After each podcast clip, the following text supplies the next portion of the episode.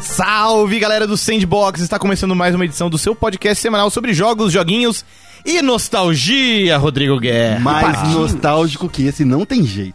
De volta ao parquinho. Nossa, a gente já tava no parquinho, né? Só que era uma parte do parquinho. Uma parte Hum. específica. É, Agora a gente vai revisitar aquele... o escorrega. o escorrega, O- o, balanço, Balanço. o Trepa-trepa. gangorra. Trepa, trepa, trepa, Trepa, trepa, esse rapaz. daí é só à noite. É só mais tarde. Só né? mais tarde. Muito bem. Hoje estamos aqui Porra. também com o Vitor Ferreira. Você tá com uma voz bonita hoje, Vitor? Tô, tô, é, é muita, muito álcool e muita, muita fumaça que causou isso. Esse é o segredo. isso? É. O segredo isso? do sucesso. No seu parquinho tem, por acaso, É, na uma gar- danceteria? Não, então, então, sabe no ano novo, quando a galera desce pro play? Ah. É basicamente isso. Ah, Tipo isso. pois é, hoje estamos aqui com mais uma edição em que o tema é definido por vocês, ouvintes, que participam lá do nosso grupo no Facebook e decidiram que o último programa do ano, Rodrigo Guerra, de 2018. de 2018, do ano de nascimento do Sandbox, seria uma viagem nostálgica ao passado para relembrar a história do Playground, o nosso antecessor espiritual. É um podcast que trouxe vida ao Prandone, ao Pablo Rafael, ao PH, ao Rodrigo Guerra. Pois é. E muitos outros, né? E o Felipe. participou- E grande elenco. E grande E gran- elenco. É, e, e grande elenco assim, das pessoas Gostei, que... É. gostei, é. Vamos falar sobre elas aqui ao longo do programa, mas antes de partir para discussão, quero passar os recadinhos.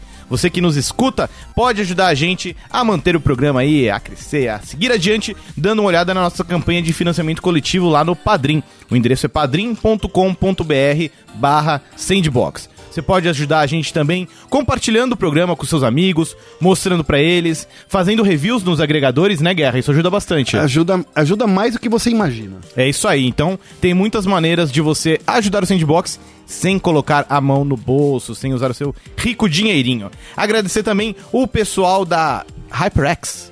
HyperX, que eu comprei um fone deles agora. Olha só. É o Cloud... Alpha? É, é- não, não. Com é o- cabo trançado removível? Não, é, é o, é o de, de intra-auricular. Olha só. Que é muito bom. Fino. Então, agradecer o pessoal da HyperX que nos ajuda, ajuda aqui com o equipamento e a turma da G- GMD.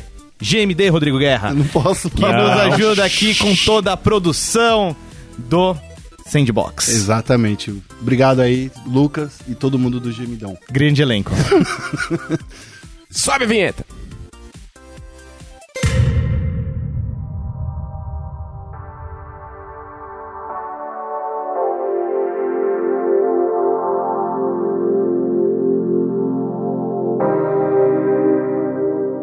Como hoje o tema, acho que eu e o Guerra temos muito mais a, a discorrer, vou passar pra você as chaves do reino. Você que. Eu, eu- O, o- o- o- se, se- se o sandbox fosse, fosse o trenó do Papai Noel, eu, sou- estaria passando pra você o comando das renas. Ah, eu ia falar que eu sou o Rudolph. Com, a- com- Com o nariz vermelho. Com o nariz vermelho.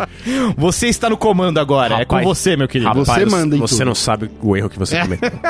Aliás, a gente- eh, primeiro seria legal e interessante comentar que a gente tentou fazer com o quarteto original, É verdade. mas agendas tá foda. é Esse negócio de pessoal trabalhar, É. sabe? Tá tudo errado. Esse negócio de trabalhar é super, over- é super Pois é. estimado. A gente queria ter feito o programa com pelo menos eu, Guerra, o PH e o Pablo, que, como o Vitor falou, era o quarteto original, que acho que aí daria pra compartilhar ainda mais Trapalhões. histórias. Nossa, Vai muito. ficar pra outra ocasião. A É. gente pode fazer isso na parte 2. Pode ser, pode ser, é verdade. Porque tem história, cara. O, o- Muita. o Playground, ele teve mais de 100 episódios. Eu lembro- Sem contar os spin-offs, né? Que a gente teve o Playground Now, É. a gente teve o Night 3, a gente teve uma cobertura intensa em podcast. Eu lembro de- daquele ano que a gente fez, eu acho que foi no segundo ano já do Playground, que a gente fez um por dia de feira. Sim, É. foi muito legal, assim, acho que foi... a prim- eh, f- Foi a primeira vez que a gente fez uma cobertura es- dedicada ao- no podcast, né? Isso. Foi muito legal, foi uma cobertura bem ampla, porque já tinha toda a parte de texto, toda a parte de vídeo, que a gente já vinha bem forte com as transmissões ao vivo, além dos vídeos produzi- produzidos lá e cá, e a gente colocou o podcast na conta. Que é um- era onde a gente podia colocar a nossa opinião. é. Hum. É, é verdade, é verdade. Mas vamos, vamos voltar Deixa um pouco mais o- no tempo, é, sim, vai. exatamente. Ah, vamos começar pelas origens do podcast. Porque não sei se o ouvinte, até o ouvinte que ouve- ouviu o Playground sabe, mas antes do Playground tinha uma outra coisa com essa vibe, que era o papo da redação. É verdade. E você sabe que o papo da redação foi uma coisa que, que o Prandas meio que sugeriu, porque eu vivi enchendo o saco lá no UOL Você, "Ô, a gente poderia fazer um podcast, hein? A gente poderia fazer um podcast. Porque eu ouço podcast Sim. desde 2008. O Guerra é, o grande evangelista do podcast. É. E eu sempre quis participar e eu já fazia isso com o Gus, com o Gus Rosetta aqui Uhum. do Papo, To- do Papo Torto, Hashtag. do, dos nossos amigos aqui que ocupam o mesmo espaço. Do que- Imagina Juntas. É, do Imagina Juntas. E naquela época a gente fazia os podcasts das revistas de videogames. Foi na Digerati. Inclusive, eu participei de muitos, né? Uhum. De muitos lá.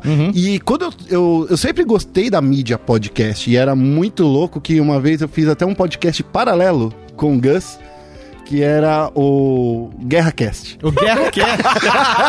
Não Orc. Bom nome! é. Bom nome. É. Bom né? nome. Mas tudo bem, é um- foi um podcast que teve duas incríveis edições Uhum. e eles ainda estão lá. Se você entrar lá no guerreiro.wordpress.com, você vai achar. Mas é, é uma coisa, o podcast é, é a versão do século XXI da revista do século XIX, tá É ligado? verdade. É Porque verdade. tinha, tinha várias. Se você estudou história do jornalismo, história da comunicação, como a gente acabou estudando. ah, Diga um tem- só por você, meu chato. Não, ah, você estudou um pouco, você estudou um pouco. Eu não estudei nada. eu Você estudei aqui de ouviu alguma gaiato. coisa. Você viveu isso, Guerra. É, Isso. mas então, Eu tava, Tava lá. lá. é. As revistas- Eu- você era a revista. 1800 e tanto. as revistas do século XIX, tipo, eram meio que autopublicadas, tipo, era self-published, né? Os É. caras mesmos publicavam, eles hum, enga- ah, mandavam grana pra prensa e, ai, imprime essa porra aí. E muitos duravam, sei lá, sete edições e acabavam. Que acabou o dinheiro, né? É, exatamente. Então o podcast moderno é basicamente isso. E, mas assim, é curioso, acho que. é, era uma situação curiosa, e acho que vale dar até o contexto na época aqui, ó. É, na época em que você veio com a ideia de, pô, a gente devia fazer um podcast, o UOL tava no momento em que eles já tinham feito podcasts. Já tinha passado essa Já moda. tinha irmão. passado, é.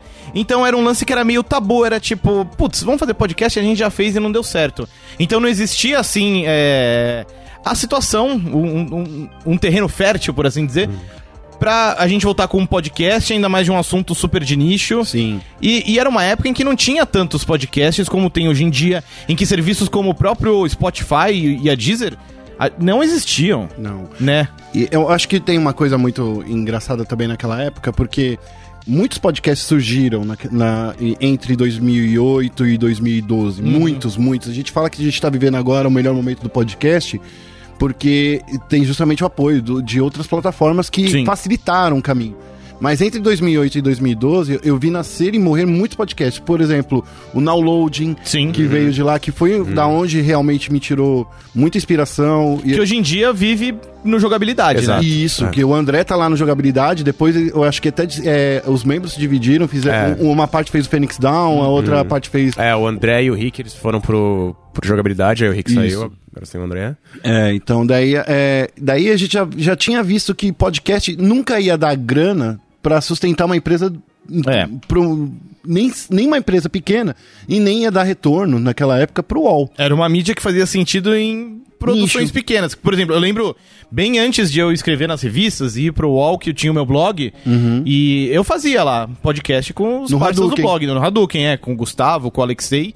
E era um lance meio tipo na brincadeira, era legal, o engajamento com o público cativo era super forte, mas não parecia algo monetizável na época. É, então. E, e- e- e a- e a- eu acho que até, os- até hoje, se você for parar pra pensar, são poucos os podcasts que vivem disso. Se- Por exemplo, a gente faz o, o Sandbox hoje em dia, a gente não visa lucro, a gente não viva, visa, ou eu quero viver só de podcast.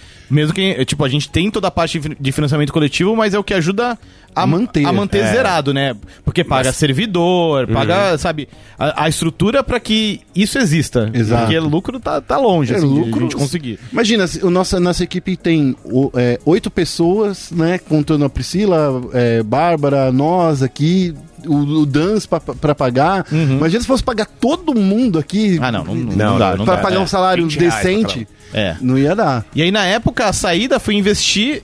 eh, Foi achar um meio termo entre o que o Al queria, que era vídeo. E o que a gente queria, que era dar nossa opinião. É.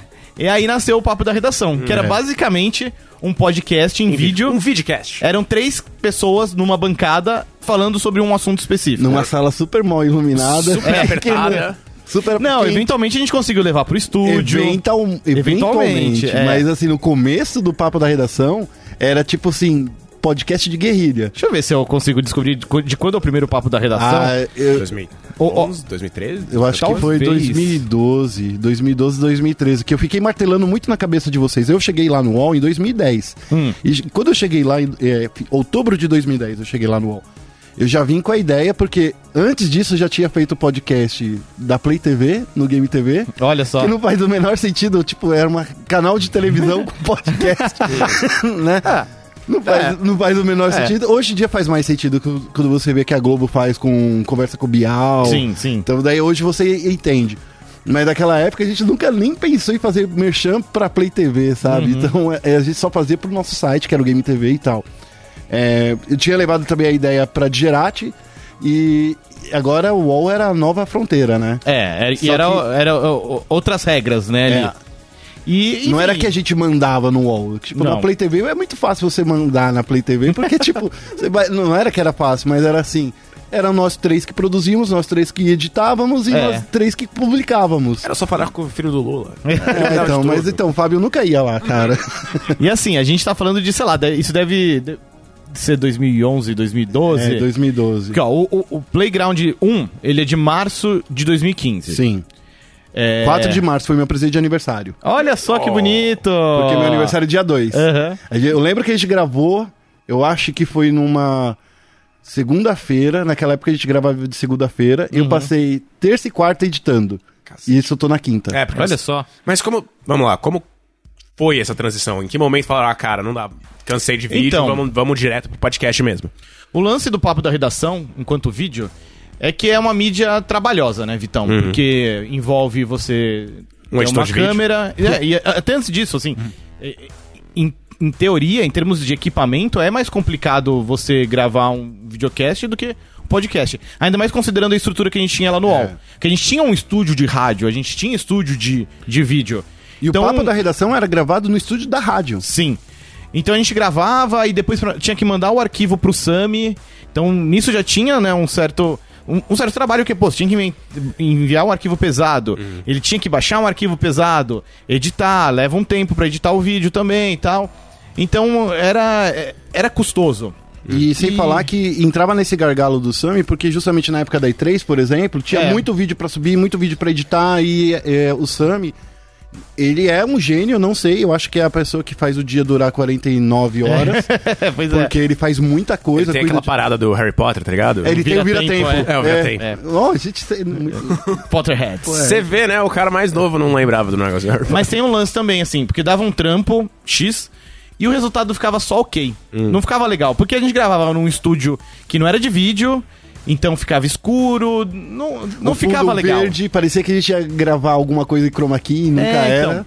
Não ficava legal. E assim, o que eu acho que foi muito bom do papo da redação, Vitão, é que serviu pra gente entender como funcionava mais a estrutura técnica do UOL em termos de, de áudio e vídeo e realmente ficar amigo do pessoal da Rádio UOL. Na época, o DJ, né, o Jefferson, o Felipe Kozlovski, que eventualmente virou o editor principal do, do podcast.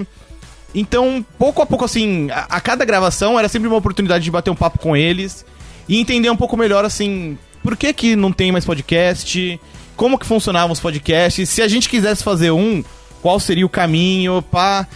E, e aí, pouco a pouco, eu vi que era possível. E que era possível se principalmente a gente desse um migué. Se é- e era possível se a gente desse o migué e se a gente se esforçasse um pouquinho além, né? Que não bastava... A gente tinha que pre- separar uma parte do dia nosso, Sim, preparar a é. pauta. E isso tudo enquanto tudo estava acontecendo no UOL, que a gente tinha que fazer as notícias, Sim. a Ah, gente tinha que fazer as coisas. Nossa. Então, a gente tinha que dar... E você tava nessa parte, nessa... É. Acho que ele já tava, né? Já. Sim, Ah, sim, já? sim. Não, eu fazia. Então entrou eu, em eu fiz al- 2014, né? Uhum. É, eu fiz alguns papos da redação. É, então, daí, eh, quando a gente fazia isso, a gente conseguia deixar o trabalho pesado pro, pro Vitão e pro Lara, né? Eles não deixavam o site morrer, porque imagina, vai que alguém se- sofre Ah, um sim. É. acidente e tal.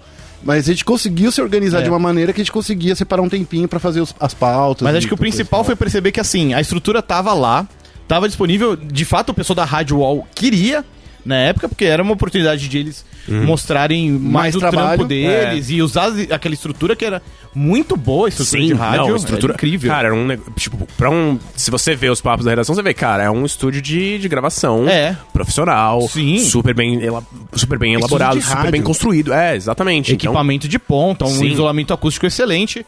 Então, o que, o que dependia era da gente. E então, em certo momento, fal- só precisava do empurrãozinho para as peças entrarem no lugar.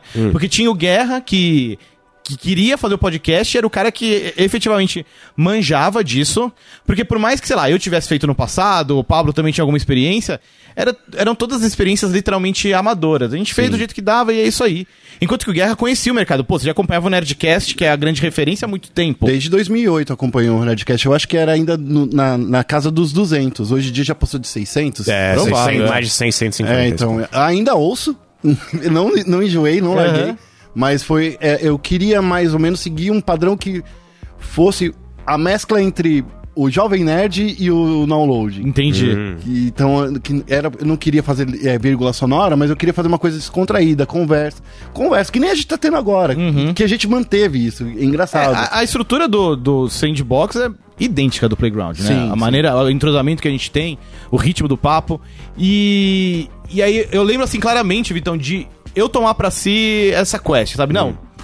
Vamos lá, assim, agora que eu entendi. Eu só quero colocar, eh, dar um, é, uma- um- adicionar uma coisa. Eu passei, eu acho que, três anos enchendo o saco do Prandas. Eu queria fazer o podcast, Uhum. queria fazer o podcast. Daí eu fiquei doente, fiquei de licença médica nove meses. Verdade. Foi só você sair. Daí eu- foi eu sair, ele gostou de fazer da ideia. Eu falei assim, ah, entendi. É, acho que era remorso. Não, é- é, foi, foi uma sementinha que foi cultivando Brotou. aos poucos, brotando aos poucos. Porque em algum momento, assim, eu, eu lembro de, de aproveitar principalmente a virada de ano. Tipo, ah, vamos aproveitar a virada de ano, que é aquela época em que, ah, vamos mudar as coisas, que a gente vai tentar de diferente. Tipo, não, ó, a gente vai acabar com o papo da redação pra se organizar pra fazer um podcast. Vamos nessa. E como que a gente vai fazer? Qual vai ser o nome do podcast? É, Teve muita discussão nesse sentido. Uhum. Inclusive, quem deu o nome do podcast foi a Fernanda Pineda, que trabalhava com a gente lá na Sim. época também, né? Ela que sugeriu fazer é, que o nome fosse Playground. E- Porque a gente não queria fazer nada tipo Wallcast. Wallcast. Jogos Wall Cast. jo Wall Jogos Pod Cast. Wall. Pod Wall- Podcast. É. Pod Wall... Pod Jogos. A gente queria criar um- uma marca. É. Então, e acho que a gente conseguiu fazer isso muito bem pra um caminho não tão Uhum. convencional, pensando em podcast de jogos, porque não tinha a palavra jogos, não tinha a palavra games, não tinha a palavra UOL no título. Uhum. É verdade. Acho que isso foi bem legal. É, deu uma vida, uma personalidade própria pro programa, eventualmente, eu acho. Isso, tipo, ninguém achou nada demais. Tava Então, tão... Então, é, é- é aí que tá. Aí tá o pulo do gato. A gente fez muita coisa secreta dentro do UOL. Não secreta, É, foi todo meio. mundo sabia, a gente usava a plataforma do UOL pra É. fazer tudo, mas a gente meio que não falou pra ninguém que a gente tava fazendo. Foi Uma rádio tudo pirata. meio debaixo do radar.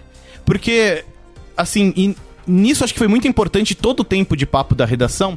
Porque pra mim, pelo menos, foi muito valioso pra entender como a coisa funcionava, pra entender o custo operacional de cada coisa. Então, assim, em em algum momento eu percebi que, pô, a gente tirar uma hora do estúdio pra gravar e depois eles tirarem uma, duas horas pra editar, não pesa. Não vai pesar tanto na rotina deles. Pra gente vai ser incrível, porque a gente vai ter um programa. E se um ou outro entrasse no- na, na home, pô, show, a gente tava no lucro É. né? Então, acho que a- a coisa funcionou bem a princípio, porque o custo operacional de fazer o sandbox, é, ou fazer o playground, né, na real, era muito baixo. A gente É. conseguia se organizar de uma tal maneira que, opa, a gente ia lá, gravava, e- e o pessoal da rádio editava, e show, é, era isso aí. É, rolou muito, isso que nem a Fernanda deu nome... Mas rolou muita colaboração interna, tipo, o Guerra editou o primeiro programa, Eu mas foi o editei o- Higino quem criou a vinheta. Eu- Sim. Eu Tanto- editei os 22 programas, os primeiros Então- É. programas. É curioso que, tipo, a gente. As vinhetas do, do Playground tinham a Fê e o Higino, que depois. é, tipo, pouco depois que o programa ter saído, eles não faziam. Não tava mais tava lá. mais no UOL. Daí eu- era, eu lembro dessa parte que, tipo, o Gino montou o primeiro podcast, o, o piloto. Eu falei assim, hum, não é isso, não é isso. Uhum. Daí eu fui lá e e editei o piloto em cima do trabalho dele, né? Sim, sim. É, peguei os, os brutos de novo, editei. E eu fazia o sobe som, fiz as vinhetas, muitas das vinhetas, inclusive. Eu peguei do que ele já tinha feito. Uhum, só deu um tapa ali. É, é, na verdade, eu teve uma, uma que eu que eu fiz aquela brincadeira do tarananana.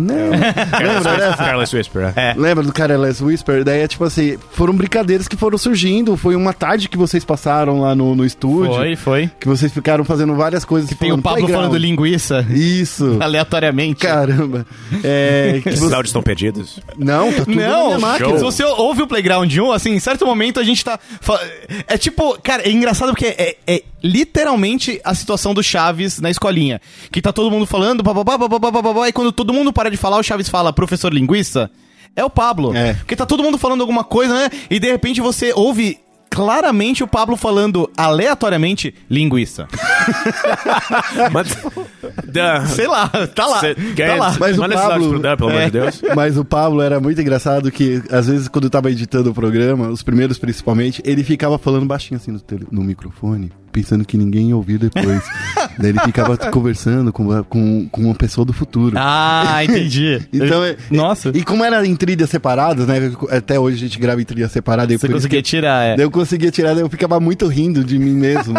tipo, é. eu, assim, eu levava, tipo, oito horas pra editar um podcast. Porque era Cacete. muito trabalho de. Ah, e você não tinha essa experiência, né? Não, não era de só fazer com experiência. recorrência. Não era só experiência, porque assim, cada trilha, cada programa, eu procurava a trilha daquele programa. Então, É verdade, é verdade, é. Daí era assim, era, tinha, era um programa do Chrono Trigger. Não era só baixar a trilha sonora OST do Chrono Trigger, eu tinha que baixar um remix legal. Eu fazia uma pesquisa, por exemplo, de é, barulhinhos do jogo pra colocar disfarçado em algum lugar. E você tava muito feliz. Eu tava feliz. De finalmente fazer para um podcast, Um caralho, né? era um pinto no lixo. eu tava. eu- Era o sonho da minha vida, porque assim, a gente. Que eu, eu sempre quis produzir um podcast. E, eu- e a segunda coisa, e até hoje na ESPN eu faço podcast. Sim, é verdade. Que também não tem nada a ver, né? Porque, tipo, um site de televisão acaba, porque faz Ah, um mas- podcast. Mas ah, enfim. é, tá lá. Depois eu conto a história do, do, do Central Esporte. A, a questão central era eu perdia muito tempo na pesquisa de som. Uhum. E eu percebi, logo fui percebendo que esse trabalho dava mais trabalho do que editar o podcast. Então foi quando. é, é, eu acho que já foi lá no. Quando eu tava passando a bola pro, pro Felipe, que eu decidi fazer uma trilha, digamos assim. A gente tinha um banco de trilhas. Um banco né? de trilhas, é. Que daí eu falei assim, ó, esse programa aqui é, é RPG, daí eu peguei um banco de trilhas, passei pro, pro, pro Felipe. pro Uhum. Felipe. Hum. E ele foi usando isso. E daí a gente tinha vinhetas, e meu sonho era fazer a cada 10 programas vinhetas diferentes. Aham. É, você sabe o trabalho que dá, né? O Dan sabe o trabalho que dá de fazer vinheta, ele tá olhando pra minha Ele- cara. ele- é Não- como, se ele, ele- como se ele estivesse lembrando da, da prisão em Vietnã. é? como se fosse a coisa mais fácil fazer vinheta e não é, e não é. Então assim, eu, pe- eu consegui fazer na virada do 10 pro 11 e do 11 pro 20. E daí Uhum. do 20 foi até o final.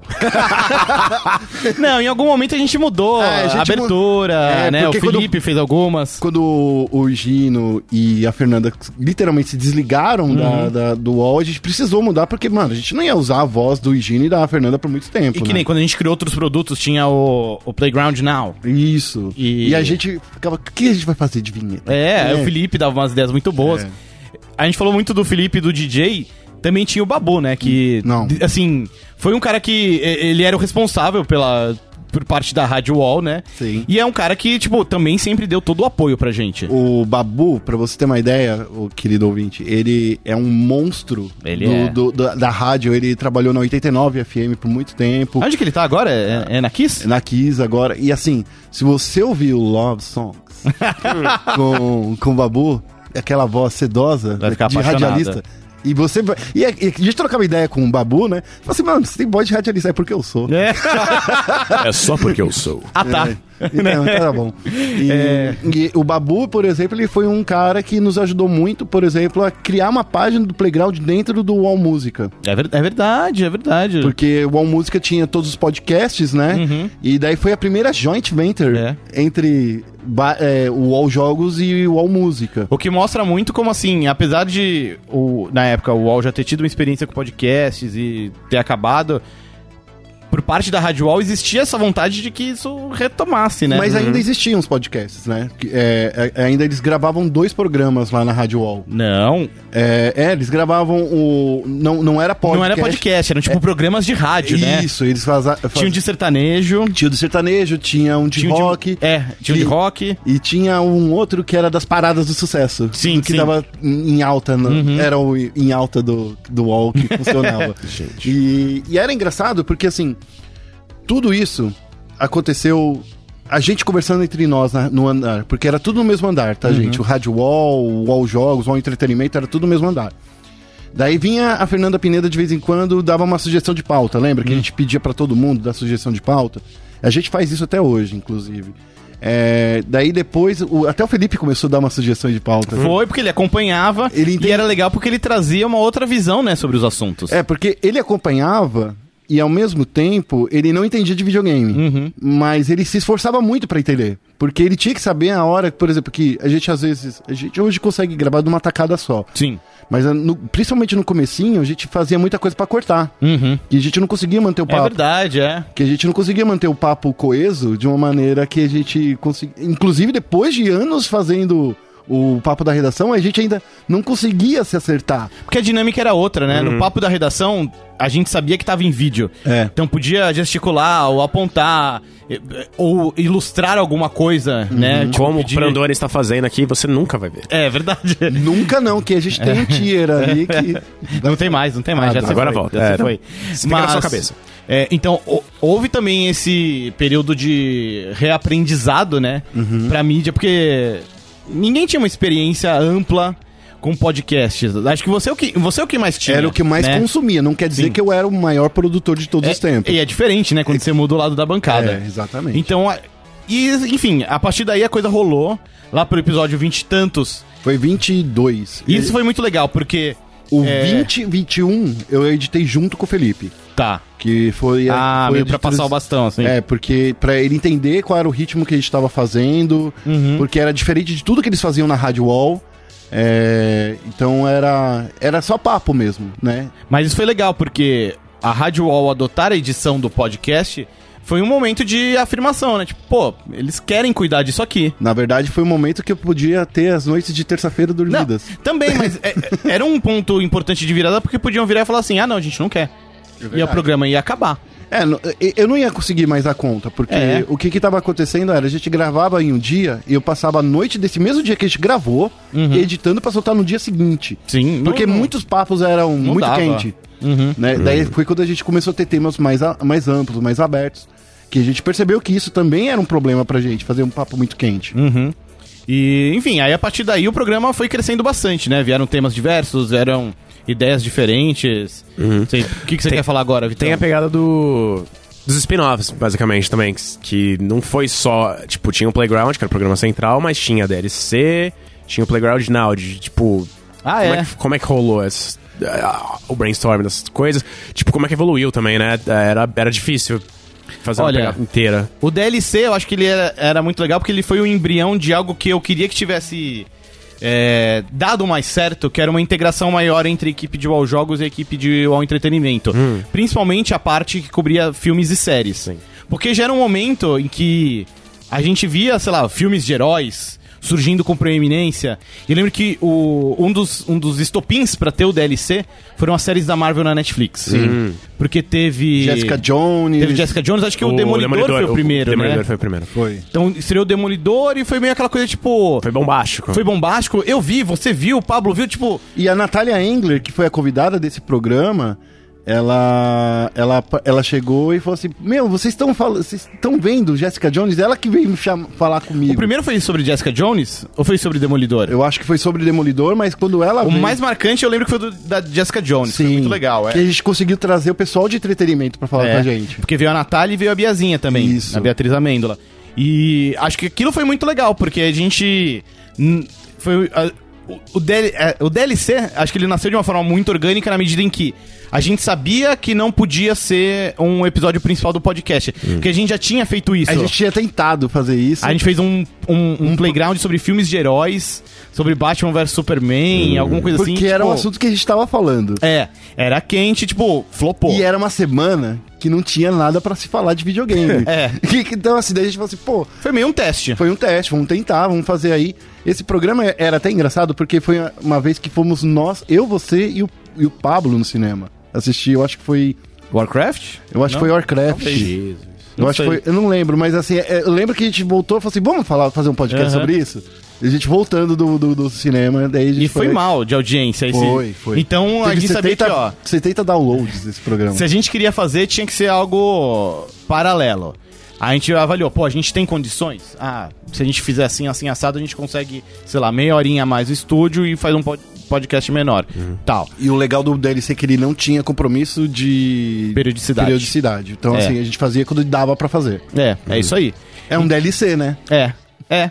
E eventualmente, acho que a experiência do DLC foi interessante e, e essencial pra ter o Playground Now, que esse sim era periódico, Era legal. mas a gente acomodava a gravação dele no podcast normal, porque ele era mais rapidinho. Sim. Ele era sobre um assunto que tava na ponta da língua, que era o que a gente tava jogando no momento.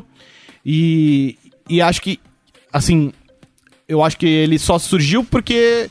por conta da própria evolução do, do programa. Que em algum momento a gente sentiu que, pô, além de falar do tema, seria legal a gente falar o que a gente tá jogando e dar uma recomendação e tudo mais. Uhum. E às vezes ficava inchado demais no programa, ou às vezes, tipo, a gente gravava de gaveta, daí ia ficar datado e tal, então, pô, vamos fazer como algo separado. Tinha uma parada que a gente também. Eu não. A memória está estranha. tá? Nebulosa. Nebulosa, exato. Ah, eu lembro que tinha coisas que a gente recomendava que não eram games. Não sei se era no Playground Now ou no Playground em si. Nas gravações que a gente, tipo, às Nossa, vezes, isso eu não lembro, mas tem às- razão, é, tem às razão. vezes rolava, tipo, a gente. Não, recomenda o que você quiser. Não precisa É. ser game. Acho que era no playground normal, né? Ô, até babou. Não, vai, vai. Pode falar. É que eu só tossi mesmo. É, eu acho que era no playground normal. É, é, a gente, eu lembro disso porque a gente começou a trazer muitos convidados. Foi, foi, cara. E tinha convidado que não jogava videogame. Até engraçado que quando a gente tava. é, já tava discutindo sobre esse tema há algum tempo, né? Então eu já vinha pensando quais foram os meus episódios favoritos. Mas teve muitos episódios legais, assim, episódios diferentes, em que ou a gente trouxe algum convidado diferente. Assim, pra mim, o. o- a gente já pode falar dos nossos favoritos? Acho que sim. Pode, Acho que Vitão. pode mencionar até é, momentos, que- favoritos, momentos favoritos dos bastidores, tipo, episódios favoritos, se isso relaciona, eu acho que é legal. Ó, meu episódio favorito é o do Chrono Trigger, que é o 2, é o o número dois. 2. É o 2. Porque eu acho que ali foi quando o formato clicou. Foi. Acho que ali, tipo, foi o sweet spot em que a equipe tava entrosada e achou um tema um tema legal que ressoou com comum. o público E e, era um momento onde tudo tava parecendo confluir, né? Porque tava alguma É. coisa do Akira Toroyama na- aparecendo. e, assim, funcionou e assim, também falo pelo lado pessoal porque eu sinto que os episódios sobre nostalgia fluem muito bem, porque a gente sempre tem alguma história pra contar, a gente tem a história do do tema em si, mas aí, pô, é, a gente tá falando de Chrono Trigger, tem a história do jogo, mas você tem uma história com o Chrono Trigger que é diferente da história do Vitão, Sim. que é diferente da história do PH, que é diferente da minha. Então, a- acho que isso dá um sabor muito especial pro programa, um sabor único. Então, Foi um programa muito gostoso de editar é, esse. É, a- até hoje, assim, de vez em quando eu pego pra ouvir. um programa f- que foi muito gostoso porque eu, eu lembro que esse foi o progra- um dos programas que deu mais trabalho, porque a gravação bruto dele ficou com duas horas. Caralho. E a gente, co- e a gente tinha um- a ideia de que, assim, ó, se a gente vai gravar fazer um podcast, o cara tem que ir numa, ouvir numa tacada só. Porque, eu- pelo menos é, é assim que eu imagino. Porque se você pega um ônibus e daí você desce no metrô e vai pro trabalho, vai pra escola, daí você ouve ouvindo o mesmo podcast, então você perdeu o fio da meada. E era o que fazia dentro, tam- é, fazia sentido dentro do ecossistema do UOL. É. Não fazia sentido ali, é, tão no começo de vida do programa, a gente já fazia um em duas partes. É. Não, não, não ia dar, não ia dar. Então, daí eu, eu tive que reduzir duas horas de bruto em uma hora de programa. E aí que vem a magia do editor, né? Porque você tipo, tem que deixar as ma- a- o, o Dan tá olhando assim pra mim com uma cara, tipo, como você fez essa doida, doideira? É, é, cor- é- é aí que eu não poder. A gente tinha que deixar redondo o formato pra de- quando a gente fosse passar o bastão. Que a gente tinha que gravar de uma É. vez só. E, e naquele programa não tinha entrado ainda nesse formato de gravar tudo de uma vez só. Mas deu pra faz- de- achar a identidade sonora do, do, do É, programa. então, acho que esse programa foi fundamental pra para estabelecer o formato. É. A partir dali a gente foi Formato. iterando. formato, quadros, é, o, como ia ser o, o- o- as, as entradas de, de, de- de bloco, É. porque a gente tinha blocos separados, é, a gente tinha. não- naquela época ainda não tinha leitura de e-mail. Mas assim, eu já tinha a vinheta pronta pra leitura de e-mail Uhum. que eu usava pra fazer. "Vã- Mande um e-mail pra gente. Pô, eventualmente a gente conseguiu incorporar o WhatsApp. Sim. Que foi muito legal. Essa, É. essa foi uma coisa muito legal. E assim, foi legal. Pra mim foi legal no nível pessoal também, porque f- era o mesmo WhatsApp que a gente usava no Power Up, Sim. né? A gente usava o, a conta do WhatsApp para as pessoas interagirem com a gente, mandarem sugestões ou fotos ou o que seja, que a gente colocava no Power Up, que era um programa em vídeo. Eventualmente o Power Up acabou, mas ainda existia aquela conta de Zap. Sim. A gente, pô, o que, que vamos fazer? Aí, caramba, pelo zap você pode mandar áudio. Hum. Vamos usar isso no podcast. Então foi muito legal porque a gente literalmente colocou a voz do público dentro do programa. A gente. é, é, era um, um sonho nosso é, que não fosse um podcast só de uma via. Uhum. É, e ainda lembro do. do- qual é o nome do, do nosso Acho querido? que era Mário Roberto? Mário Roberto, nossa, você é muito bom de memória. eu não lembro o meu nome. É, o Mário Roberto, que ele é, é um personagem, não sei se ele nos ouve hoje, mas. assim, Tomara, se, se, se ele ouvindo, nos um ouvir- abraço. É, se não, chame o Mário Roberto. Alguém encontra o Mário Roberto. É. por favor. É, e ele era uma pessoa que, que era um tiozão, coisa e tal. E eu falei assim, pô, é o nosso fã mais número um de todos, tá ligado? Foi, foi. Porque ele comentava os programas com profundidade e tudo com uma voz muito legal, né? Que ele era muito animadão, assim. Muito, era um personagem, né? Era incrível. Sim. E, e não era o único, né? Tinha outras pessoas que Sim. mandavam com frequência. O Paulinho, o melhor Paulinho de todos. Também é. Que a gente tem, as- tem alguns ouvintes que é- virou praticamente amigo de Facebook. E que é né? acompanham até hoje, acompanham Sim. o Sandbox. Paulinho Eles, Ferreira. eles vão lembrar dessas, dessas histórias também. Sim. Com certeza, talvez até melhor que a gente, algumas. É, mas a gente trouxe muitos convidados, assim. Uhum. Tem É. Tem. alguns programas que. Fala, Vitão. Sim, eu ta- tinha mencionado dois, é da, Se- da Tectoy, né? E É, o tem- Stefano. o Que é- Esse Stefano. daí a gente foi gravar lá na Tectoy. É.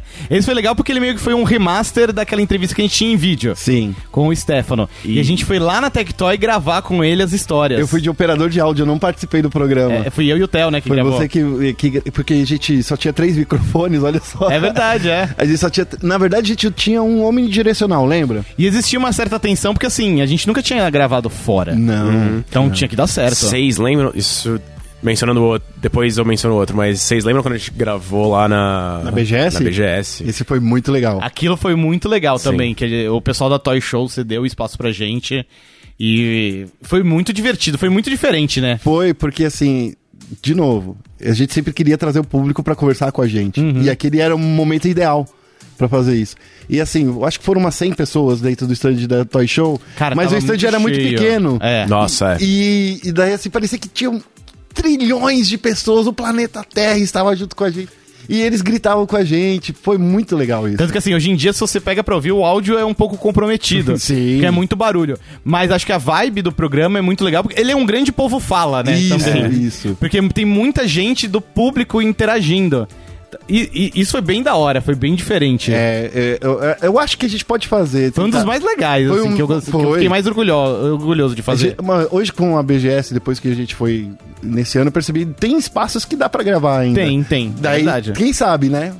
Vamos tentar aí ver se a galera se Como anima. criadores de conteúdo. É, verdade. Né? Ah, falando em. pa- Voltando pra pautas históricas com convidados, tem também os 10 anos de Xbox também, que a galera curtiu muito. Cara, muito esse bom. foi incrível. É um dos meus preferidos Eu tava também. de férias nesse? Não sei, mas ó, gravou, gravou eu, o, o Theo, o Pablo, e aí foi o Guilherme Camargo e o Milton Beck, que eh, os dois já não estavam mais na Microsoft na época, né? O Milton Beck foi o cara que meio que trouxe o Xbox 360 pro Brasil, e o Guilherme Camargo foi o cara que trouxe o Xbox One pro Brasil. Não só isso, né? Eles criaram. Os dois criaram um mercado que não existia no Brasil, né? É. Foi a fabricação local, eles que fizeram possível, trouxeram o Xbox Live pra cá, enfim, estabeleceram Xbox de maneira competitiva no Brasil. E assim, era uma época que o Brasil tava vivendo pirataria, né? Porque Uhum. o Xbox 360 já estava aqui no, no Brasil de maneira al- alternativa, mas já tava naquela fase de, será que vale a pena piratear o jogo do Sim, Xbox? E mas assim, tinha ainda aquelas pessoas que falam assim, não, eu não ligo pro online. É. E daí, tipo, fazia pirataria mesmo assim, e, e esses dois caras, o Milton Beck e o Guilherme Camargo, que provaram, cara, você pode pagar um barato hoje em dia no jogo, porque eles trouxeram preço super competitivo. Foi. Porque enquanto a gente comprava jogo importado, era 200, 300 reais um jogo, eles colocaram o jogo por 100, 120. Uhum. E, e trouxeram também catálogo, que era uma coisa legal. Foi incrível. Esse programa foi sensacional, assim. Foi total na conta do Theo, ele que teve a ideia, ele que marcou, tinha os contatos dos caras. eles dos poucos que ele toparam. participou. É, Sim, o dos Theo- poucos, é. o Theo- é, eu lembro que um dos que eu participei com ele foi o da E3 2016, né? Porque o Theo, pra quem não sabe, era o editor do All Jogos. Mas ele era tipo. Ele era, pergu- ele era a figura por trás de tudo, né? Ele É, nunca é. aparecia propriamente, ele só movia as peças. gerenciava, né, É. a parada toda. Um que foi muito legal também foi um com ainda de Tectoy com o Alexandre Pagano, que era o cara que foi o programador da Tectoy no começo de todo aquele rolê, foi o cara que traduziu Phantasy Star, o cara que ajudou a fazer Mônica no Castelo do Dragão. E- Teve um outro muito legal que foi com o Saulo e com o Paulo Fernandes. Nossa, sobre desenvolvimento de jogos. É, que foi, eu acho que o terceiro ou quarto programa. Que o Paulo ele veio no estúdio, na Paulo da Flux, É. e, o Saulo da Behold. Debbie Road veio, veio. Veio. Veio. Ele, ele estava no, pelo Skype. Foi uma das primeiras vezes que a gente conseguiu usar Skype, né? Foi, foi. Esse Eu foi já, na muito verdade, bom. Foi, foi a primeira e a gente só teve mais uma outra vez que a gente usou. Então, Ah, que não era complicado de usar. Ficava muito à mercê da qualidade da conexão. É. Tinha um atraso que é inerente da plataforma. É, E um que eu acho que foi sensacional também foi com a dubladora da Lara Croft, sim, a Fernanda foi Hum, muito bom. Bulara. Porque acho que a mídia podcast favorecia o conteúdo naquele caso. Que, pô, a gente tá falando de dublagem. Então você tinha uma dubladora Hum. Daí falando no tava com a- microfone. É. você tava com a voz da Lara Croft na sua cabeça. Você podia imaginar ela, sabe que nem o, o, o, o guaxinim do Treta News? você poderia imaginar a Lara Croft. E é engraçado que esse foi o primeiro podcast que a Bárbara participou. Verdade, né? E ela tava super tímida, assim, ainda mais porque tinha. Tipo, ela super admirava a dubladora, então ela ficou toda. Ela foi- veio como convidada, né? Ela ainda tra- ou ela já trabalhava não, com a gente. não, ela já trabalha. Porque ela veio pra entrar. Ela entrou no seu lugar. Mas eu, Né, eu não Bárbara? participei desse programa. Não, não. Ah, eu acho que eu comecei a armar ele antes de ir embora. Talvez, talvez. É, aliás, é algo que eu gostaria de comentar. Você, Guerra, saiu, tipo, enquanto é, a gente tava produzindo podcast, enquanto o Playground ainda existia. Sim. Como foi essa sensação? Ah, então, ah, quando eu tava. Eu sempre fui ouvinte. do- Eu, eu ouço os, pro- os programas, inclusive os do Sandbox, quando sai, né? É, Então é, é mu- é aquela coisa de você querer controlar a qualidade e você não fazer porra nenhuma pra mudar. e, e daí eu, eu sempre queria que vocês mantivessem a qualidade. Daí, logo no, no primeiro programa que eu saio, vocês já trazem uma dubladora super foda do caralho. Daí eu falei assim, mano, que legal, né? Parabéns, os caras estão continuando. E foi assim por toda a existência do, do Sandbox. Do Playground. Sandbox, do Playground. Tá foda. É um- Os dois são a mesma coisa. É, a mesma tudo junto coisa, e misturado. é. Então, assim, é, é- é- era engraçado que quando, quando. Quando eu saí, eu acho que teve um programa que a Bárbara fez com o Chaep e com o Tichinha. É. E eu fiquei muito sentindo, assim, Pô, queria ter feito. traído. Não, porque eu tinha feito antes com o melão, com o Ah, toboco. é, eu lembro desse com o melão, esse eu participei. É, é. a gente fez com o Toboco, com o Melão, daí teve um outro que a gente chamou Chaep Hum. e teve um terceiro que a gente foi o GSTV e o Tichinha. E daí no terceiro ela chamou o Tichinha Chaep. Hum. Então assim, teve quatro programas de esportes que a gente falava. Esportes na Geralmente era assim, ah, CBLOL. acabou o Mundial do LOL, É. pô, Ou acabou o CBLOL. Acabou o CBLOL, é. É, e porque era assim, a gente. eu- era uma época que eu tava me ligando mais ao esporte, mais do que o UOL queria, na Uhum. Que verdade. foi até o que motivou sua saída, né? Sim. Porque você vinha se destacando na cobertura de esporte e a ESPN viu, tipo, pô, tem esse cara aqui. Não, e não era só isso. O- não era, era uma coisa que o Al queria, mas ele não queria apostar pesado. Eles, ah, queremos cobertura de esporte, mas não quero que você fique todos os finais de semana no, no, no estúdio entrevistando jogador. Sim. Porque não faz sentido. Pra, porque se eu fosse trabalhar sábado e domingo, eu ia ter que ter uma folga durante a semana. É, natural. Daí, até eu falei assim, não, não posso te É. te perder no meio da semana, cara. Então, foi aí onde começou a brotar a sementinha do que eu, do que eu não estava fazendo que eu gostava. Eu gostava, Uhum. Não, mas o amava. lance é que você queria se dedicar mais à cobertura de Isso. esporte, né? E daí quando surgiu essa oportunidade de, de eu sair do, do UOL e eu vi que, bom, programa, você praticamente já fazia pauta, né? Porque Hum. eu- O programa já estava muito bem formatado, É. né? Ele já caminhava por conta própria. é, a pauta era o Prandas que fazia de vez em quando. Eu- Eu, fa- eu fiz a maioria das pautas, mas o- quando eu não podia, o Prandas vinha lá, ajudava. Uhum. Até o momento de eu falar assim, eu vou sair, daí você, tipo, abraçou a causa. Foi, foi. É, daí você, então, não vou deixar o podcast morrer, pode deixar que Nossa. eu cuido. É, Deu mó trabalho pra fazer essa porra acontecer, né? É, então. E é- era, era muito cedo ainda. Eu acho que a gente, eu queria sair do, do sandbox lá pelo. Do sandbox, do playground lá pelo 100, 200, sei lá, 500, 550, sei lá. E a- na época, assim, rolou um fenômeno curioso que Foi o segundo, o te- segundo boom do podcast, não foi? Foi. O próprio UOL voltou a investir mais em podcasts. Aí tinha o Giro UOL. Sim, Lembra que era, sim. eram várias edições por dia. Posso contar segredo de bastidor? Pode. Então, assim, é, quando a gente começou a ver que o podcast do, do Playground tava dando certo, que a gente tava batendo, tipo, 3 mil, 4 mil downloads, que a gente já- logo se tornou um dos primeiros da plataforma, da- do, do iTunes. Até hoje ranqueia bem no iTunes. Ah, até Os hoje. dois feeds, são dois feeds. né? São dois feeds, é. É, tem essa que Dois lembra? feeds. A gente criou um feed e. E aí, eventualmente, tipo, a direção do UOL percebeu que, tipo, ô, o que, que é isso aqui? Achar, então, é um lance que a gente tá fazendo. Aí meio que é o a único pedido. Não, teve dois pedidos. Tipo, ô, a gente Coloca vai ter que o mudar logo do UOL. e coloca o logo do UOL. é. É, colo- o Eu sou- logo do UOL foi a primeira coisa que eu lembrei. Foi. Tanto que se você olhar, tem os dois feeds, um, tipo. O, o, o logo é praticamente o mesmo, só que um tem o logo do UOL e o outro não tem. Isso. Né? E- ah, o- a história do logo, né? Que foi o PH que criou o logo. Foi, é verdade. Que deve, deve assim, como assim? Como você criou esse logo? Ah, eu coloquei uma fonte que tinha um controle de videogame, um molequinho numa cadeira de balanço e juntei os dois. Isso aí. cadeira de Tá balanço certo. não, numa gangorra. É. É, graphic design é a paixão do, 101. do PH. E então nesse período, o UOL tava investindo, voltou a investir em podcasts, o que deixou a gente animado, né? Deixou animado, Pô. porque, porque assim, a gente tinha, tava começando a fazer, tava, tava dando 7 mil é, pl- é, downloads. coisa Isso e quando tal. não ia pra home, emplacava lá, tinha É, alguns que nossa. foram super bem. Teve- lembra que esse do, da Tectoy foi, bateu 22 mil downloads? Foi, Daí a gente foi. ficou, nossa, Jesus, agora que a gente vai viver disso! e, e é- era um número muito baixo, mas era um podcast que, se você fosse reparar, todos os outros do UOL, eles não batiam mil downloads. Não, não. E o, o Giro o Giro UOL, ele tinha um cheat ainda. Porque ele, po- ele manda, o UOL mandava o, o podcast pra quem assinava no WhatsApp. Ah. Você não lembra disso? Não lembro. Então, assim, o Giro UOL você podia se cadastrar lá com o seu WhatsApp, daí quando o programa ficava pronto, você recebia uma- a, a edição da manhã e da noite. Aham. E eu falei assim, pô, mas isso só funciona com o Giro UOL, que tem 5 minutos de duração. Era curtinho, é. É, naquela época o WhatsApp ele tinha limite de, de áudio, lembra? verdade, é verdade. Então eles tinham que se virar nos 30 pra fazer um programa de notícia em 5 minutos. É.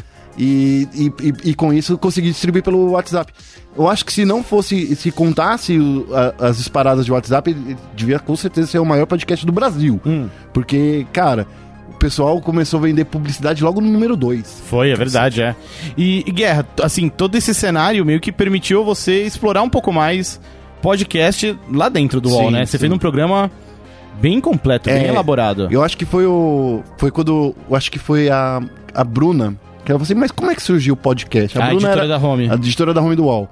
Ela falou assim: como é que surgiu o podcast Guerra? Me conta aí, porque eu tô gostando de ver o, o sandbox, coisa e tal. Da- Playground. Daí eu fiz um resumo pra ela, basicão, falando: ah, começou mais ou menos lá em 2006, com o Cris Dias é, falando sobre é, coisas do mundo, né? E depois veio o Jovem Nerd. E Uhum. aí o- começou a se espalhar no Brasil. E hoje em dia a gente tem um- o Jovem Nerd, naquela época batia 2 milhões de downloads pro programa, que era um sonho, Rapaz, né? é. É. sonho de qualquer criador de co- conteúdo. E ela falou assim: pô, isso dá uma boa história, né? Na verdade, eu acho que isso dá um bom podcast. Param. Pam, Daí eu pam, falei assim, pam. pô, vou fazer isso. E foi quando surgiu a oportunidade de entrevistar o Alotone, Hum. é, o, o Carlos Merigo, que foi lá no UOL. Carlos Merigo, que é do, do Brainstorm 9. E também foi, eu conversei com o, o pessoal do 99 Vidas, né? Do, Uhum. o Jurandir. com o Jurandir Filho. Eu, eu tinha conseguido conversar com o Evandro, mas a, a ligação ficou zoada, então Ah. não, não deu pra aproveitar falar com ele. Mas foi muito legal, cara. A conversa com o Jovem Nerd durou tipo 4 minutos. ele tava. sa- Eu, quando eu liguei pra ele, eu tenho o telefone dele até hoje. tô usando assim. Vamos Eu, saber, acho, né? eu, Quando acho, precisa- eu acho que a Priscila também tem, mas sei lá. Mas Então, É só carta na manga. minha É. carta na manga, né? Eu sei lá. Você tem o telefone de, de alguém conhecido? Tenho, do Jovem Nerd. É, daí o. Eu, eu lembro que essa entrevista do Jovem Nerd foi muito louca porque eu, eu fiquei, eu acho que, dois meses tentando entrevistar Foi, com ele. demorou, é. Foi dois meses tentando entrevistar ele, e daí, tipo, um dia falei assim: eu, Posso te ligar agora? Ele disse: Pode. E ele tava saindo do, do, do prédio dele e indo pro aeroporto lá em Curitiba. e a ligação durou exatamente o, peri- o percurso que ele saiu do prédio dele, da casa dele, até ele chegar na frente do aeroporto. É. Pô, ele mora perto do aeroporto. Caraca, muito então, perto. quatro minutos? muito po- ele falou assim: tô saindo de casa, tô indo pro aeroporto. Ele foi, foi, foi literalmente isso. Eu tenho o áudio dessa grava- da gravação até hoje. Olha só, guardada como uma relíquia. Tô fazendo coraçãozinho com a mão. Muito bem. é, Tá, A nossa, pro Tá, fim? Acho que é. Acho É, que Agora Ah. a gente pode falar dos nossos programas o, favoritos. É, o que sobrou é o fim. É, não. Ah. ti- e- Eu não falei do meu programa, pelo Não, menos. pode Qual que é falar. o seu programa favorito? O meu programa favorito, é quando eu tava falando aqui, todo o, o, o rolê que de- foi criar o, o Playground, eu lembro que quando. Foi um dos meus primeiros convidados que eu chamei, que foi o Toboco e o Tichinha. Hum. Quando a gente gravou o primeiro podcast de esportes. Porque eu já gostava muito dos dois, eu não conhecia eles, e hoje os dois se tornaram meus amigos de frequentar minha casa. Ô, louco, bicho. É, então, então assim, foi uma amizade que nasceu ali, no podcast, e eu gostei muito disso. E você falou, ah, foi o primeiro podcast de esporte do, do, do UOL e tal, não sei o quê. Já, tinha outros podcasts sobre esporte na época? Não tem, e até hoje só tem. Os que tem são muito poucos, né? Curioso, hoje né? Tem, e eu acho que é uma, uma plataforma. Eu acho que o público não se interessa muito, na é, verdade. acho que não rola muita sinergia, né? Porque, assim, é. Você vê muito youtuber hoje em dia que, que na verdade, ele tá fazendo um podcast sem saber que ele tá fazendo um podcast. que ele tá conversando com a galera. é, às vezes ele tá num- numa live, tá num. Hoje em dia eu acho que a galera do eSport gosta de acompanhar lives. Sim. Uhum. Então, se o podcast fosse gravado ao vivo e depois disponibilizado por download, talvez para esse Hum. público específico funcionaria. Ou fazer como a gente faz lá na ESPN, né? Que eu sinto muito orgulho de falar que a gente é o primeiro podcast de esportes no, no, no Brasil, dedicado a esportes, né? Só, só fala Hum. É disso. só esporte. É, e a gente é o maior deles. Tanto é que só tem dois, né? O nosso e do Chaep. então, Por enquanto. Por enquanto. Por enquanto, nunca se sabe. não, que deve ter outros que estão escondidos, mas ainda não me apresentaram. Uhum, não tem tanta... Não tem relevan ah, relevância, não, desculpa, não quero Talvez falar não, essa não palavra. são tão conhecidos, Não- né? é, não tem, meio essa, não tem essa, expo- é, essa exposição, né? Correto, correto. Mas chegamos ao ponto derradeiro. Hum. Ao fim do playground, quando fecharam o parquinho. Quando, quando fecharam a rádio ao sem ninguém saber. Não foi Cara. sem ninguém saber, foi uma coisa muito doida essa. Foi muito doido, assim. Você já não tava mais lá, né, Guerra? É... E, e foi uma época que, se não me engano, já estavam rolando grandes mudanças, assim, Uhum. ou pelo menos existia essa sombra de grandes mudanças. Na linha editorial, sim. Na, Né, Posso na- falar uma coisa que eu, quando Pode. eu percebi? Que quando foi a saída da Manuela, nossa gerente. Uhum. A Manuela, ela também sempre gostava de podcast. É verdade, ela se afeiçoou, né? E ela gostou da ideia porque, assim, era uma ideia que era pra ela fora da caixa, que a gente tava falando de videogame sem imagem, Sim. É. né? E eu, eu tenho a impressão de que na época ela gostou do empreendedorismo. Uhum. Que a gente meio que foi fazendo. Aí quando viram já tava, tipo, ué. Deixa. Ela foi nossa defensora, muito defensora do programa, lembra? Que quando é, acho que foi justamente quando ela se tocou, que tava dando certo, quando ela pediu relatório de audiência pra É mim. verdade, foi quando a gente mudou o feed. Foi quando a gente mudou o feed, daí ela nos ajudou todo esse trâmite de falar assim, agora a Rádio Wall vai, É. vai gravar e editar, não Tem vai razão. só gravar. Foi quando ela falou pro Babu, vai ter que ter uma página do Playground lá no- na, na Rádio Wall. E depois surgiram alguns outros podcasts. Teve um podcast de esporte. Sim. Né? O, o, o Trindade, o Rodrigo, que tá com a gente, ele, ele também é um super fã de podcast, ele levou a ideia lá pro All Sport. É verdade. É, então tudo que, parece que quando a gente criou o playground lá, a gente mostrou pra, pra galera que fazer só, sempre a mesma coisa é chato. E era uma forma que a gente mudava a nossa rotina. Toda quinta-feira a gente ia gravar, lembra? É, criou-se o hábito, né? Assim, e travou o horário do estúdio. É. Então. Eu lembro que eu, Anti- eu lembro de momentos desesperados pegando um ônibus pra chegar, porque eu trabalhava. Eu trabalhava. da- da- Eu trabalhava de casa nessa época. Sim. Sempre trabalhei de casa no UOL, quando eu trabalhava no UOL, né? Então, quando precisavam de mim, eu chegava lá, tá, eu tenho que trabalhar até, sei lá, umas 3 horas, 3 e meia da tarde. Agora eu tenho que ir, porque 5 horas eu tenho que estar tenho que tá no sétimo andar pra gente ir na porta Exato. da pra rádio. gra- UOL. é porque era o horário que a gente tinha. Eu, É. lem- eu lembro de vários momentos que, tipo, mandando mensagem. O, o Guerra, você tá chegando. Cê tá- eu tô, falando, tô, tô descendo, tô descendo a cadeal, tá tudo bem. Não, que o maior problema é que assim, quinta-feira também era quando gravava o programa de sertanejo. E o cara só tinha um horário pra gravar. É verdade. E, e antes disso, o, tinha o Giruol, Uhum. que que, tava, que pegou um horário antes do nosso, né? Então, assim, a gente ficou espremido numa. A gente tinha aquela faixa certinha. não pra podia gravar. gastar, era uma hora e meia de gravação, contando que, tipo, no máximo 10 minutos de tolerância, o caso É. tivesse convidado. E tanto é que eu chamava convidado, eu fazia o convidado chegar meia hora antes. Sim, pra garantir, né? Eu mandava o táxi pro convidado. É. Não tinha como o convidado falhar, cara. Eu mandava o táxi, o táxi chegava lá uma hora antes da, da gravação, chegava lá no UOL com meia hora de antecedência. Tava tranquilo. Tava tranquilo, a gente fazia É. na salinha de jogos um, um pré-papo, lembra? É, um Sim. green room. É? Era um green room. Tipo, era, Então, daí era quando- um camarim. Quando acontecia isso, do Vitor pra ci- do Vi- deve- tava olhando assim, pô, é 15 pra c- é 15 pra 5. Porra, o Vitor. Vitor não chegou e a gente vai começar a gravar 5 e meia. 15 pra 5, a gente vai gravar 5 e meia. Vitor não chegou e eu começava, Vitão, tá onde? eu era é. Mas esse era cadeado, tudo eu vou bem. te falar que esse- essa skill de produtor, que produtor faz isso, tá? De encher o saco, não é dança. Ó, o dança Nossa, tá fazendo assim é. com a cabeça. Skill de produtor é essa, é você encher o, ca- o saco do cara sem ele perceber que tá sendo enchido o saco.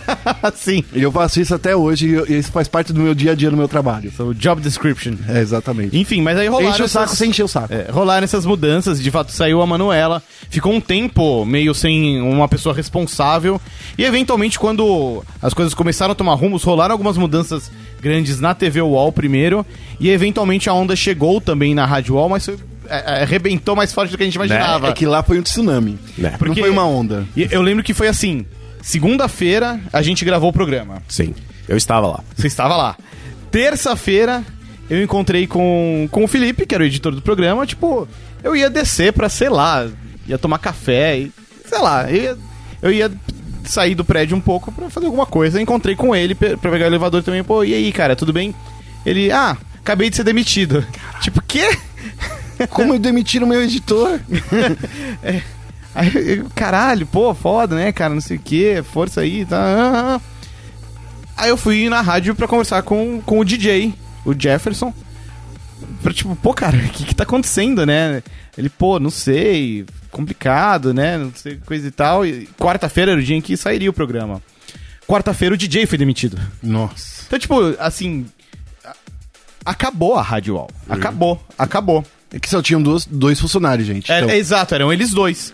Na parte técnica, ainda tinha o Balbu, que era o, da parte que era o editorial. editor, né? Do, do, do- mas a parte técnica, e assim, a gente ficou com esse programa meio perdido. Sim, foi meses. Tipo, tanto que a gente.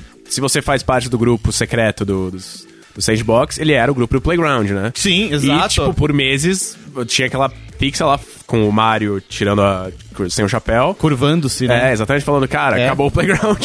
a gente não sabia, mas acabou. Eventualmente, a gente- eu consegui achar o áudio Hum, do programa sim, sim, gravado. a gente Vo- lançou. Você que editou ele? Não, foi o Hammer. Ah, tá. Porque, assim, e demitiram as pessoas da, da Rádio UOL, mas quando precisava-se de alguém da parte técnica de áudio, traziam esse rapaz, o Hammer, que hoje em dia acho que tá aqui Ele era, ele era um freelancer. Ele era um freela, mas acho que hoje ele é contratado do UOL. Enfim, na época ele era um freela e... Tá. Ele editou vários programas, inclusive. Foi, é verdade, nas férias do Felipe, né? Isso, isso. E me deu esse estado de que, pô, se gravaram e ainda não pegaram os computadores, esse áudio tá perdido em algum lugar ali. Tava no servidor, era gravado direto do servidor. E- Não tinha como perder o áudio. É, então, aí eu fui com o Hammer, a gente achou, ele editou, a gente conseguiu soltar o último playground, sem... a gente não sabia que era, mas soltou. E aí eu postei aquela mensagem no grupo que ficou durante meses. Sim. E, e aí, ne- é nesse momento exato em que a história do Playground se confunde com a própria história do Sandbox. Isso foi muito legal, cara. Foi muito bonito mesmo, porque no, mom- assim, no dia em que eu postei aquela mensagem, falando, ó, o programa acabou, é isso, e, e eu sentia que precisava postar aquela mensagem Sim. com o devido respeito, porque a interação no grupo era muito legal, era muito genuína. E E é, o, o, o Playground, ele sempre foi muito próximo da sua comunidade, né? é, ele era um programa da comunidade, Por né? mais que fosse um programa do UOL, ele não parecia com nada que o UOL fizesse. Porque Não. o UOL nunca tru- eh, teve essa capacidade de, de engajar um, um- Acho que não Da tinha o foca em interesse de personalidade fazer também. daquele jeito. É, não, não, mas assim, de dar uma personalidade pros jornalistas. Hum. Sim. Porque Não, tipo, acho que teve experimentos de tempos em tempos, tipo, quando contrataram a Lilian Fib e tal. Sim, Sim. sim. Só Mas que- ela já tinha uma, uma, É. uma imagem criada, né? Sim. E, E a gente tava fazendo uma coisa que não se fazia mais no UOL, que era mostrar aos jornalistas e não ser só um nome assinando uma matéria. e aí, no dia em que a gente publicou aquela mensagem, Duas pessoas já vieram falar, tipo, ô, vem gravar aqui pra gente continuar.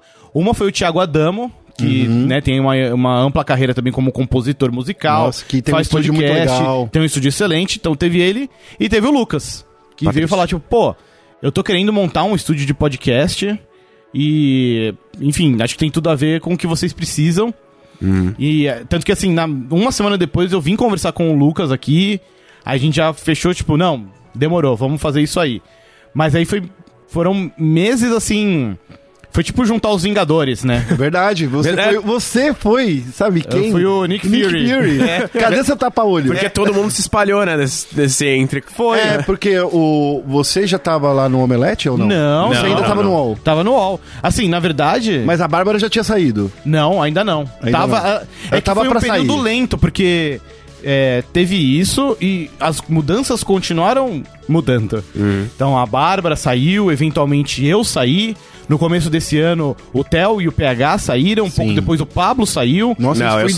2018. Eu, é, foi, tudo em 2018. É. Pouco depois o Vitão saiu, que, Que eu ano? puxei. Não, é, eu saí antes do Pablo. Foi antes do Pablo? Foi antes do Pablo. Olha Eu, só. eu, ta- fui pro Omelete em fevereiro, né? Foi, foi. É, o Pablo já. Os Pablo Então saiu quer em março, dizer que eu acabei com o UOL. É. Você foi o começo da derrocada. É, exatamente. Você Mas só era- que eu não saí, eu saí lá pra. Não, na verdade foi a Bárbara. Foi a Bárbara. Foi a Bárbara. A Bárbara chegar lá, ela, ela entrou pra fazer é, basicamente mais esportes do que. Foi. Só que daí foi aquela coisa que eu, que, que eu tava falando, que o UOL não queria ficou um investir de verdade. lance confuso. É. Mas enfim, aí aos poucos a gente foi juntando a galera, conversando, vendo quem se interessava, como fazer isso acontecer, né? Tanto que a gente teve aqui na, na Go Media um- uma grande reunião de brainstorming. Que eu faltei. Foi, é verdade. né? Mas que. Não, não, não, eu gravei, eu faltei só na, na, Na gravação. gravação, Foi. do, do vídeo. não, na pra- reunião você tava, que a gente É. Uhum. desenhou no vidro e tudo mais. Essa eu tava. Enfim, aí meio que é o momento de transição em que Uhum. acaba o playground e começa o sandbox. E aí tu- teve todo o trabalho de a gente fazer o vídeo da campanha. Você acha que isso demorou um pouco? Não, Demais. não acho, não acho. Porque eu, eu sinto que, o, que, a gente, que os nossos ouvintes e amigos, né, eles ficaram por um tempo meio órfãos. Teve até gente que saiu da nossa comunidade, né? Foi, porque já foi. que ela não existia mais e tal, e tem pessoas que a gente nunca mais vai alcançar. Não, nunca ah, mas eu acho que ao mais, mesmo mas- tempo, assim, alcança um público novo. É curioso de ver como. Foi, cara, o dia em que a gente lançou o primeiro programa foi muito legal. Foi, foi. Foi muito gratificante. Eu senti Não dizer aquele gás de novo, né? Foi. Assim, eu fiquei muito feliz, me senti muito gratificado, assim. Mas também eu senti que, pô, foi um momento que a gente tava devolvendo pra galera. É, Porque umas semanas antes a gente começou a fazer uns teasers sim. e, e, a, e, e a galera da- da- da- do grupo no Face respondeu muito bem. É. Tipo, eles continuavam acreditando. E acho que isso foi muito importante pra que a gente acreditasse também. É, porque se não tem esse feedback, né? Se, se a gente, sei lá, postasse uma coisa no nosso grupo e ninguém respondesse, significa que a gente não era relevante pra essa galera. É, é.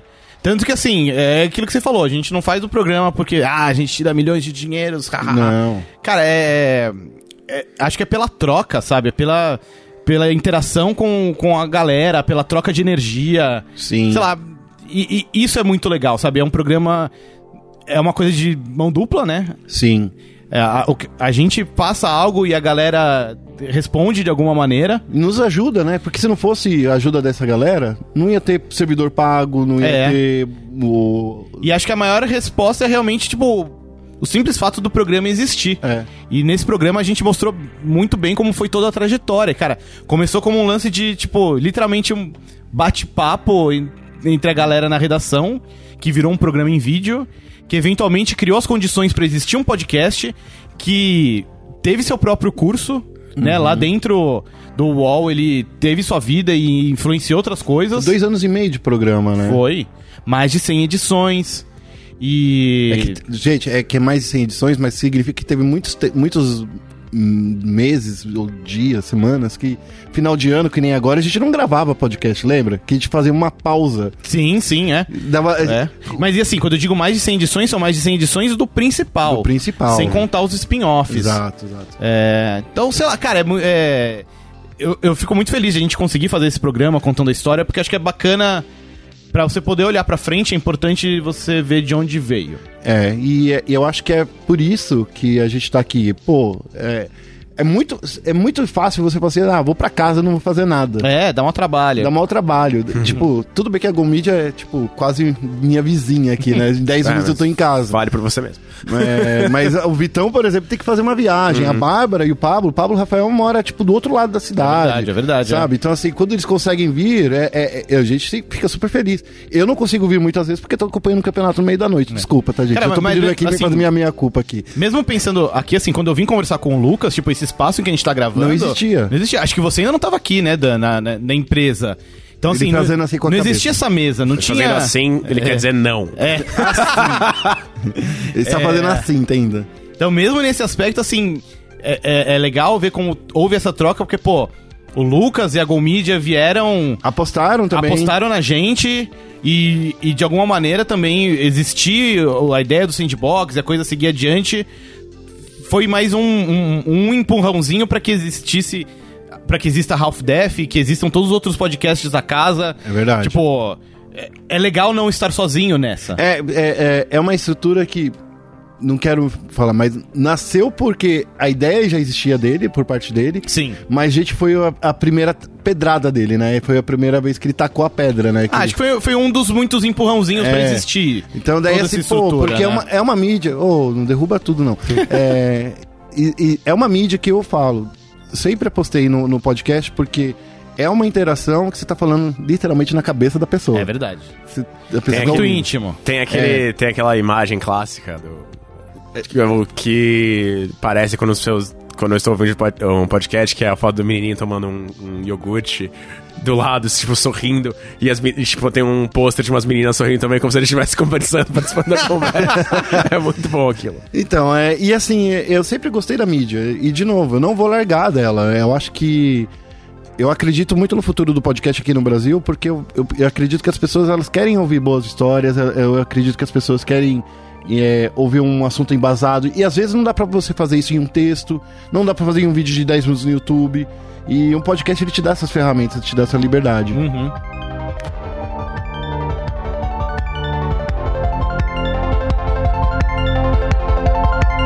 Tem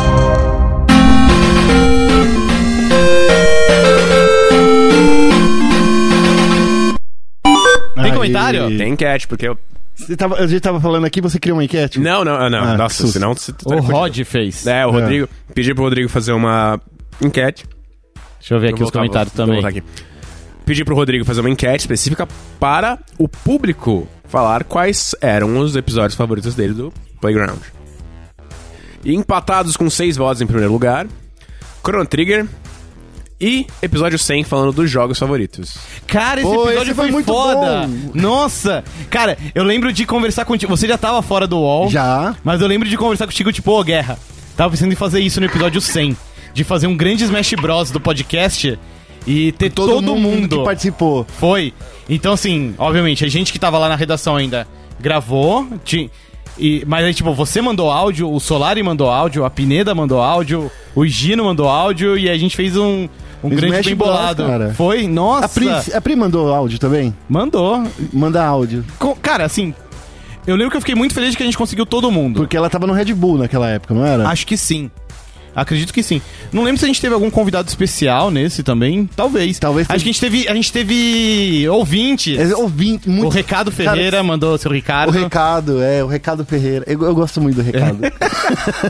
Então, cara, eu- o episódio 100 foi muito. Cara, foi muito legal. Foi Parabéns muito quem- legal. Quem, lembrou aí, obrigado. Ó, lembraram aqui da BGS 2015 ao vivo. Ó, esse Eu- foi muito legal de É o novo. próprio Ricardo Ferreira que lembrou. É verdade. E ele, ele participou, inclusive, desse podcast. É, ele tava lá. Ele tava lá. Tava, é mesmo. Inclusive ele fala aqui, né? O meu favorito, claro, sempre vai ser o da BGS 2015, em que pude participar e conhecer essa galera linda. Tô começando a chorar bonito, de é. novo. É, Rodrigo de Souza Trindade, não sei quem é esse cara. Egocêntrico que sou, escolhi um dos que participei. Falando sério, um dos que eu mais. É que é o dos 100 dos melhores. Falando sério, um dos que eu mais lembro é o Horizon Zero Dawn. Foi discutido, ótimo papo. Esse já não tava, né? Então, é. Não, Não, acho que é, não. já É tava- porque foi o Horizon, foi, É, foi do ano passado. foi meio de prévia do Horizon, então, né? Ou foi o comecinho do ano É, passado. deve ter sido alguma coisa É. assim. Porque Aí- eu- a gente comentou, tipo, o nosso programa piloto do Sandbox, a gente falava do, do Horizon depois de lançado, né? É, foi como, tipo, melhores do ano É, 2017. Ó, a gente tem aqui também o comentário do Bruno Ribeiro. Preferido é o 8 sobre o Game Boy Color. Tem aquele tour de nostalgia Cara, e que uma legal. história bem peculiar do Pablo em sua época de faculdade. quando ele estava jogando e uma menina veio e falou mal do joguinho dele. Ah, Cara, isso que é da hora, as histórias particulares de cada um, né? Que mais aqui, ó? O Murilo Marotti falou. Ah, isso aqui, ó, sabe- vocês estão ouvindo, né? Isso aqui é velho rindo. Só tem gente velho. Começa- né? Basicamente, tá chegando, Quando tá o cara chegando. começa a rir, não aguenta, daí tosse. É, isso é sinal aí. de idade, É. cara. Ó, o Murilo Marotti mandou aqui. Esse do Chrono Trigger é especial. Conheci o jogo do Dream Team para desenvolvê-lo. Mas ouvindo o podcast, vocês explicaram a história, o impacto dele, além do marco em juntar as empresas concorrentes. Foi algo sensacional naquela época. Foi um dos motivos que, escutando, me fez querer jogá-lo em um emulador do Super Nintendo. E também podemos perceber o quanto a série Chrono acabou sendo deixada pra trás, onde podia ser uma, uma com jogos frequentes até hoje. Acabou ficando na memória de muitos fãs. Mas, ó, vou te falar. É, ainda bem que ficou assim. De verdade. Eu, eu prefiro. Eu, que eu vou te falar. Eu odeio Chrono Cross. É. que é o sucessor espiritual. Porque os caras fi- fizeram magia com cores. E vocês já ouviram isso. né? É verdade! Meio daltônico. E vocês já ouviram essa história lá no Playground. é, Exatamente. E pra fechar, tem um comentário do Júnior Cristino que mandou aqui. Um dos meus favoritos é o de 10 anos do Xbox no Brasil, que a gente citou Que aqui. foi, é. Apesar de ser do lado Sony da força, foi muito legal por falar sobre uma parte da história dos games no Brasil. Eu lembro quando a gente tava fazendo esse dos 10 anos do Xbox, que a gente falou assim, vamos fazer um da Sony? Só que da Sony era muito difícil de fazer, porque os, os executivos da Sony, eles não eram bem ligados ao Playstation, tirando o, O Anderson o Graças. Anderson Gracias, Que acho que já não tava mais aqui, que já não inclusive, tá, ele tava no Brasil. México, né? É. Então, assim, pô, então, daí é o sonho que morreu na praia. É, e não existia o mesmo tanto de história pra contar quanto de É, Xbox. porque eles chegaram aqui... Não, É. tem, tem muita história pra Anderson. Ah, mas não tanto. A PlayStation Network, quando foi lan- chegada no Brasil, quando não Sim. conseguimos fazer a, Então, mas aí tinha que ser o Anderson Graças pra contar. Então, exatamente. né? Daí sem essa pessoa não ia dar. Não ia dar. Mas que existem histórias pra serem escancaradas ao público, existem. É. Eu- um dia, um dia. Eu vou citar meu favorito, foi que eu participei também, foi o do Fallout. Que a É. gente Esse foi legal. Foi muito legal porque a gente explorou muito das origens, das coisas, e que o Guerra mostrou que ele é um ser perverso, maligno. Por quê? Porque você foi o único dentre os quatro que explodiu a porra da cidade no Fallout 3. Ah, mano, mas a gente tem que testar, meu. Tem que saber o que acontece. Mas assim, s- sabe uma coisa que eu gosto muito no, no podcast do Chrono Trigger e que se repetiu poucas vezes, e o do Fallout foi uma, de- uma delas, é que a gente conseguia contar a história do jogo de uma maneira resumida, falar do, do, do, do background e ao mesmo tempo contar as nossas histórias. Sim. Sim. É, e e esses, essas três, fa- esses três fatores reunidos é, não, não dá pra fazer em todos os programas é, de história, é, de, Não, de, de- não. de nostalgia. Porque tem muitas histórias de jogo que a gente conta que é só um jogo, sabe? O cara ia lá trabalhar de segunda a sexta-feira e entregava o jogo no, no- no crunch time e ficava assim. Imagina, é, a gente poderia fazer um algo semelhante daqui, quando, daqui uns 5 anos, quando falar do Red Dead 2. Porque é um dos poucos jogos que tem a história de bastidor exposta pro público. É, acho que isso foi um pouco que a gente fez na história do Red Dead 1, né, Vitão? Sim. Que a A gente, gente, gravou pegou, é, a gente recentemente. pegou uns. uns te- a gente pegou como base vários textos, né? Uhum. E meio que explorou as origens do estúdio, do Angel Studios, e como Sim. ele chegou a esse ponto que É, ele é. é- Esse, esse podcast é incrivelmente, eu adoro ele e só acho que Red Dead não é o jogo do ano. um- Tudo bem. Eu Concordo. Também acho que não é o jogo do ano. Então tá Concordo bom. em discordar. Vamos acabar o programa então? Vamos lá, é, não, a gente. A gente já tá mergulhou por fundo aqui. aqui. Já foi o quê? Uma hora e doze de podcast. É, vamos encerrar então, né, Vitão? É isso aí. Muito obrigado por ouvir. Muito obrigado por escolher o tema, né? Ah, novas opções serão, esco- serão selecionadas. É, lembrando no- que você que em janeiro. participa do nosso grupo no Facebook, a gente sempre faz uma enquete pra definir qual vai ser o tema do último programa do mês. E- Então, E caminho esse foi especial que foi o último do O ano. último do ano, é verdade. Exatamente. Pois é. É, Então é isso aí, a gente fica por aqui. Agradecer mais uma vez você que escuta, que comenta, que participa lá no Facebook. Não deixe de dar uma olhada na nossa campanha de financiamento coletivo lá no Padrim, padrim.com.br barra sandbox. Você Você pode ajudar a gente financeiramente, mas também pode ajudar muito a gente compartilhando o programa, apresentando pras pessoas e fazendo reviews nos agregadores de podcasts. Se você não tem um agregador de podcast, pegue as- a URL do Spotify e compartilhe com o pessoal. Boa, dá pra compartilhar inclusive no Stories Exatamente. do Instagram. Muito show. É, agradecer também o pessoal da HyperX que nos ajuda aqui com equipamento e também a GMD que ajuda com toda a produção do Sandbox. A Segura. gente se ouve no ano que vem. Tchau. Tchau. é.